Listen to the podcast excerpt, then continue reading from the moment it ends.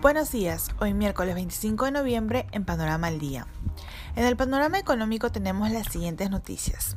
Bolsa de Valores de Lima trepa a su mejor nivel en nueve meses. La menor aversión al riesgo por avances registrados en las vacunas contra el COVID-19 impulsa los mercados bursátiles. El índice general de la Bolsa de Valores de Lima subió ayer 2.94% y alcanzó su mayor nivel desde el 21 de febrero del 2020.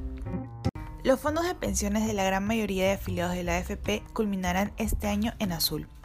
Pese a la elevada turbulencia de los mercados financieros desatada por el COVID-19 y los conflictos políticos locales y externos. Y en la segunda ola de retiros de las AFP, que se iniciará en unas semanas, 2.8 millones de afiliados sacarán de sus fondos de pensiones cerca de 14 mil millones de soles.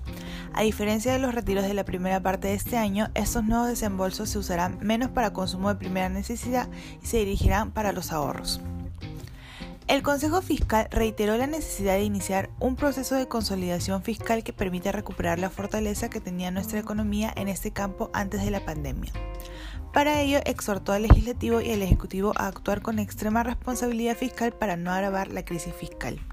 La agencia Fitch mejoró el panorama de crédito de las empresas de América Latina fuera del sector financiero en 2021, aunque para este año espera pérdidas de ingresos por más de 204 mil millones de dólares en la región por el freno a proyectos de inversiones por la pandemia.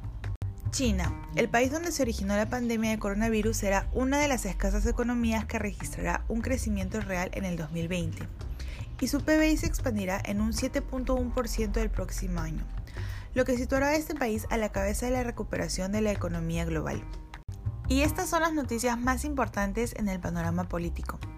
A una semana de haber asumido la presidencia de la República, Francisco Sagasti inició una ronda de diálogos con líderes de los partidos políticos con representación en el Congreso. Ayer se reunió con el representante de Alianza para el Progreso y FREPAP en el Palacio de Gobierno. La Comisión de Constitución del Congreso, presidida por Omar Chajade, debatió ayer el nuevo texto del predictamen que propone restablecer el sistema bicameral en el Parlamento. Durante esta discusión, los temas centrales fueron las modificaciones propuestas a la inmunidad parlamentaria y la vacancia presidencial, cambios incluidos en el proyecto en curso. El futuro de la Comisión Especial para elegir a los nuevos magistrados del Tribunal Constitucional es un tema pendiente que deberá resolver el Pleno de Congreso.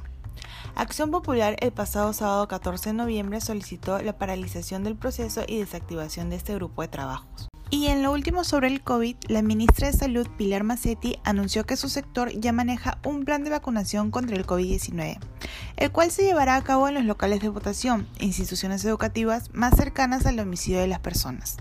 La mesa de votación nos servirá para la vacunación y luego para la votación en abril, explicó Macetti en la Comisión de Salud del Congreso. Muchas gracias por escuchar Panorama al Día hoy 25 de noviembre.